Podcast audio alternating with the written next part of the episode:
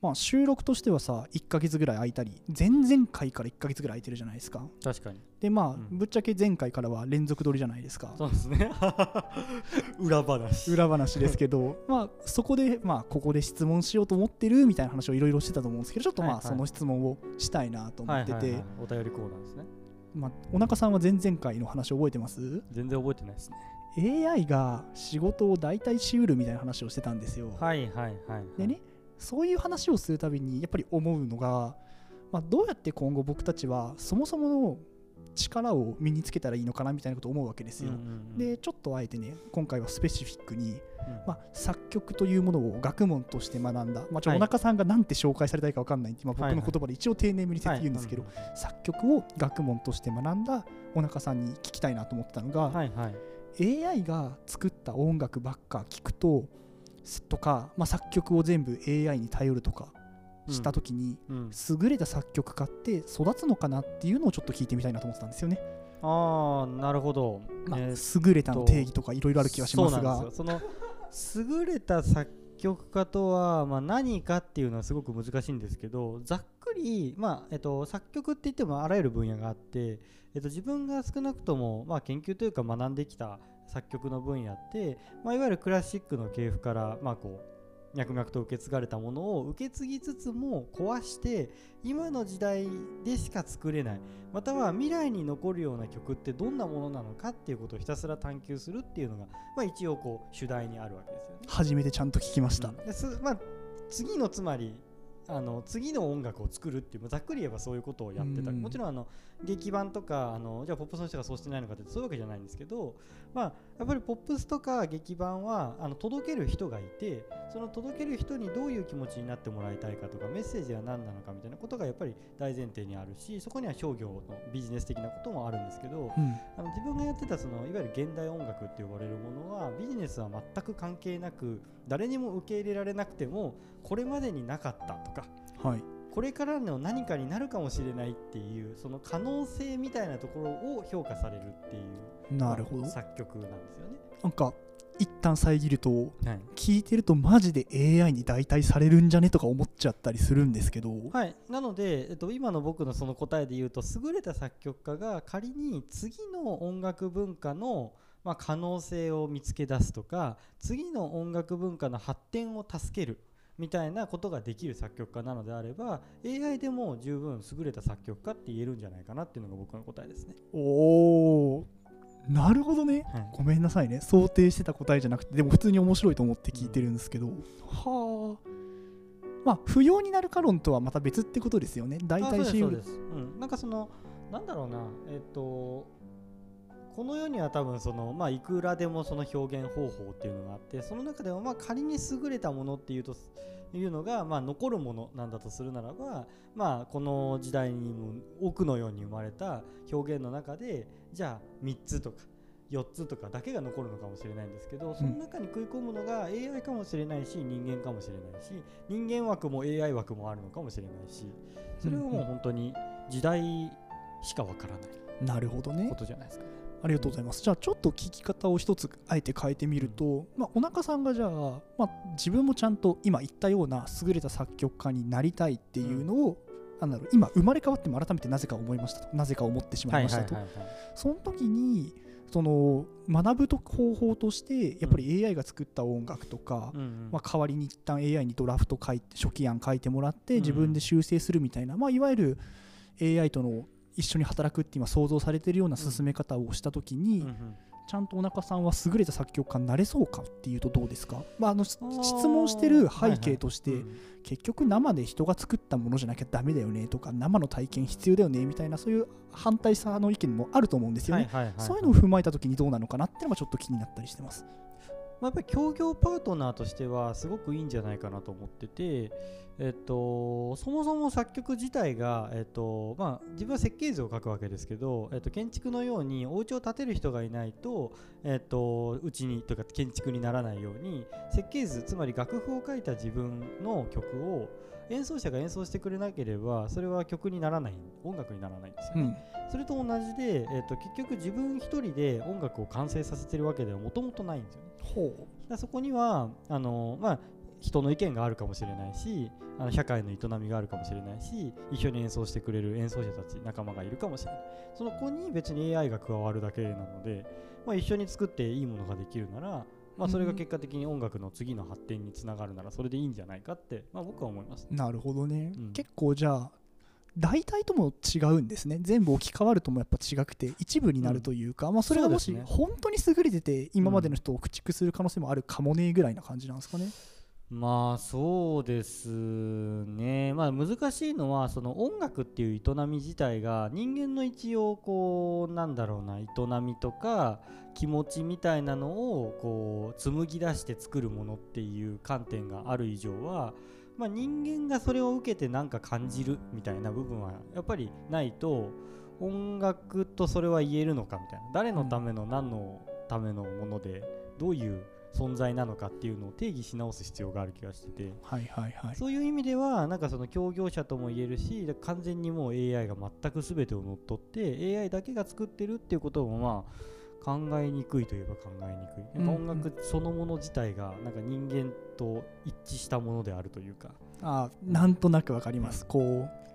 単純にまあそもそもね歌いたい人がいたから歌って生まれたみたいな考え方も一応あるわけじゃないですか。そうですそういう意味で全部代替しうるんだっけってことはあったりするそうですねやっにぱり近いのかな？まあ、結局クラシック西洋音楽って呼ばれるものはキリスト教がやっぱり起源なので、まあ、みんな祈りたい一緒に祈りたいと思ったから同じ節で祈るようになってそれがメロディーになって、まあ、そこにこうなんだろうなキリストとかのまあ逸話を表現したいと思ったからよりハーモニーが豊かになって劇ができてっていう風に進化してきてるのでそこにはつまりこう人間の気持ちとか祈りとかみんなで一緒にやりたいとかなんかそういう意思が常にこう介在して音楽って呼ばれるものができてるって考えるとそれを全く抜きにした時に音で設計された作品が今までの音楽と呼べるのかどうかはまた別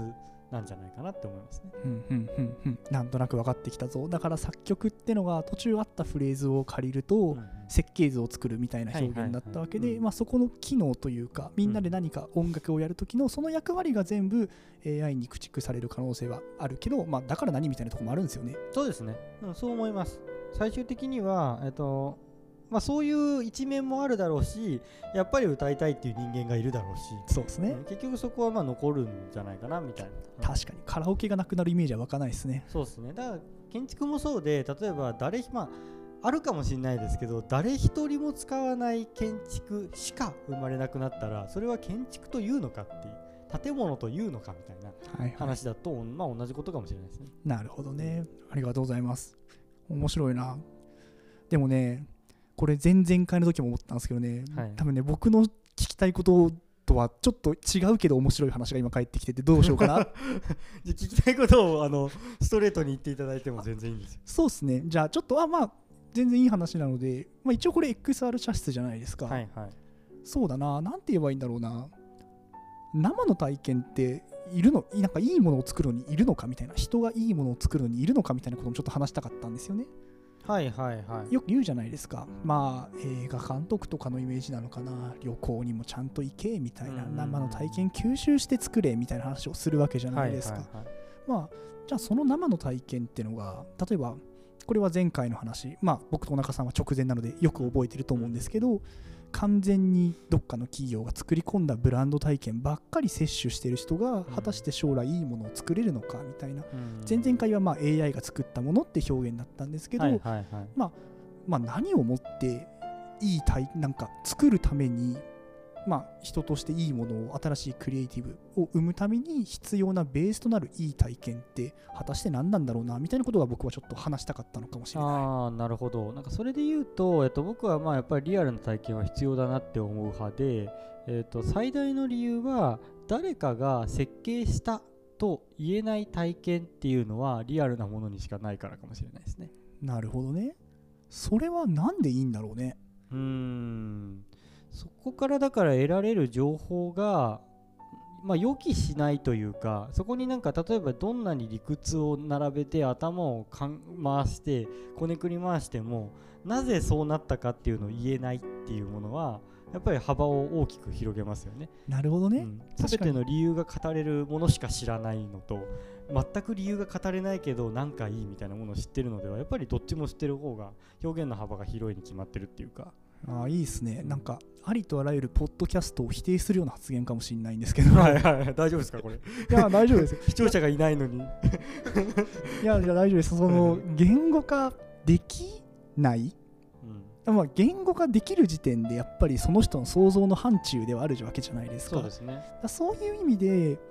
想像できないものと触れ合いやすいというか確実に触れられるものって生の体験というか、まあ先ほど中さんが言ったような、まあ、予期できないものなのかなって思ったりするっていうことはちょっと言いたかっただけなんですけど。そうですね。でもそのもちろんえっ、と誰かが設計したものだったとしてもそこに予期しない体験っていうのは絶対介在するしあこんなはずじゃなかったんだけど思ったよりすごい面白くなったねみたいなことも全然あるしなので人間がそれを作れないっていうことを言ってるわけじゃないんですけど、うん。その設計逆に設計されたこと以外を感じる感性は設計されたこと以外を知ってないと感じられないと思うんですよね。なるほどね。うん。一歩目として知らないとってとこもありますよねね。感じる枠組みとしてね。そうですね。だから設計した通りにいかなかった時になんじゃこれはひどいやっ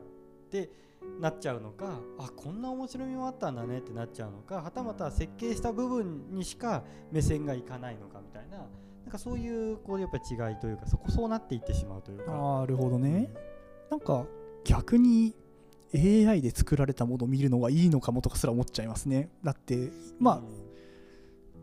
どうなんだろうな、まあ、僕ら一応チャット GPT とか使うじゃないですか,、はいはい。な予想外にしない答えもたまに返ってくるから、まあ、そういうみんな会話相手として使うわけだし、まあ、AI で作られた作曲もひょっとしたら今までの人間にないものを突然作ってくるとかね。どう頑張っても説明できないってことも、まあ、一個の方向性としてはあるのかもなとかちょっと今思ったりしましたね。そうですね、まあ、そのいわゆる AGI って呼ばれている、まあ、その今の AI を、まあ、弱い AI と呼ばれるような AI たちを超えて、まあ、普通の人間ぐらいの力はあるよねっていう AI が誕生してきた時にやっぱりその転換は起こると思っていて要は AI たちが自分たちを成長させる自分たちを進化させるっていうことがそこから発生し始めるわけじゃないですか。はい、でそれまでは一応自然現象に近いような状態とは思うんですけどやっぱり人間の手が加わってるし人間が設計してきた範疇は大幅超えないわけですよね。まあ今のところ超えてはないですよね、チャット GPT も特にすごい頑張ってこう安全な発言しかしないようにしてるわけじゃないですか。でそれが AGI になった瞬間についに自然現象的な存在に置き換わるんじゃないかなって自分は思いますね。なるほどね。そういう意味で、ああ、理解です。なんか、また言語ができないけど、すごい今、自分の腹には落ちてるなと。面白いですね。そうか。なんかね、まあ、これ言語ができてしまってるんでいいのかって話ですけど、言語ができない範疇とかに価値があるんだな、みたいなっていうのは、なんか今、自分の中で今日すごいふっと落ちましたね。やっぱりなんかよく言う風を感じるとかやっぱり寺に行ってなんか余白を感じるみたいなよく言うんですけど、まあ、もちろん寺も人間が作ったものなんですけどやっぱりそのそれってこう内と外みたいなのがあって外の部分はやっぱり人間が作れないものだしやっぱ人間がこうそれを意図的に人工的にこう作り込んだとて絶対にこう、えー、と介在してくるわけじゃないですか自然の存在が。はいはいはい。寺っていうのを、その建物だけじゃなくて、その周りの自然も含めて今、小中さんは寺って呼んでる感じですか？あそうですね。全体を通して、まあ、でも例えば日本庭園とかでもいいんですけどあれは完璧に確かに設計されて毎日手入れしてデザインしてるけどそこにはやっぱり自然っていうものが勝手に介入してきちゃって、まあ、シャットアウトできないわけじゃないですか、うんうん。だからそういうことが、まあ、内包しているというか融合しているというか介在してるからやっぱりいいよねってなんかみんな漠然的に思う、それはやっぱりあの理由としてはさっきの話の通りでなんやっぱり人間の設計されてないも予期できないもの。予の。期できないもの、まあ、予期よそうね予期と予期できないとも言うし予期してもしょうがないものみたいな。うんうん。なんかそのそうこれだけだから人間の手にまみれてる社会においてそれこそ貴重って呼ばれるのはやっぱりそこなんじゃないかなって思いますねなるほどね。小中さん、お寺好きですもんね。まあほとんど行かないんですけどね 意味合いとしてちょっと違いますけどね。たまにしか行かない 行った時いいなって思うっていうね。あそうですねもちろん、ありがとうございます。うんそうね。ああ、でもなんか、面白いなってちょっと今思いながら聞いてました。この回あれだな、毎回締めに迷うな。確かにあの広がり続けてますから、ね、そう、発散し続けるから、楽しかったねで終わる感じですね。そうですね。まあでも楽しかったねでもいいんじゃないですか。それこそ設計されてない感じで。これ毎回うまいこと言わなきゃダメなの？終わるとき わかんないです。ありがとうございました。ありがとうございました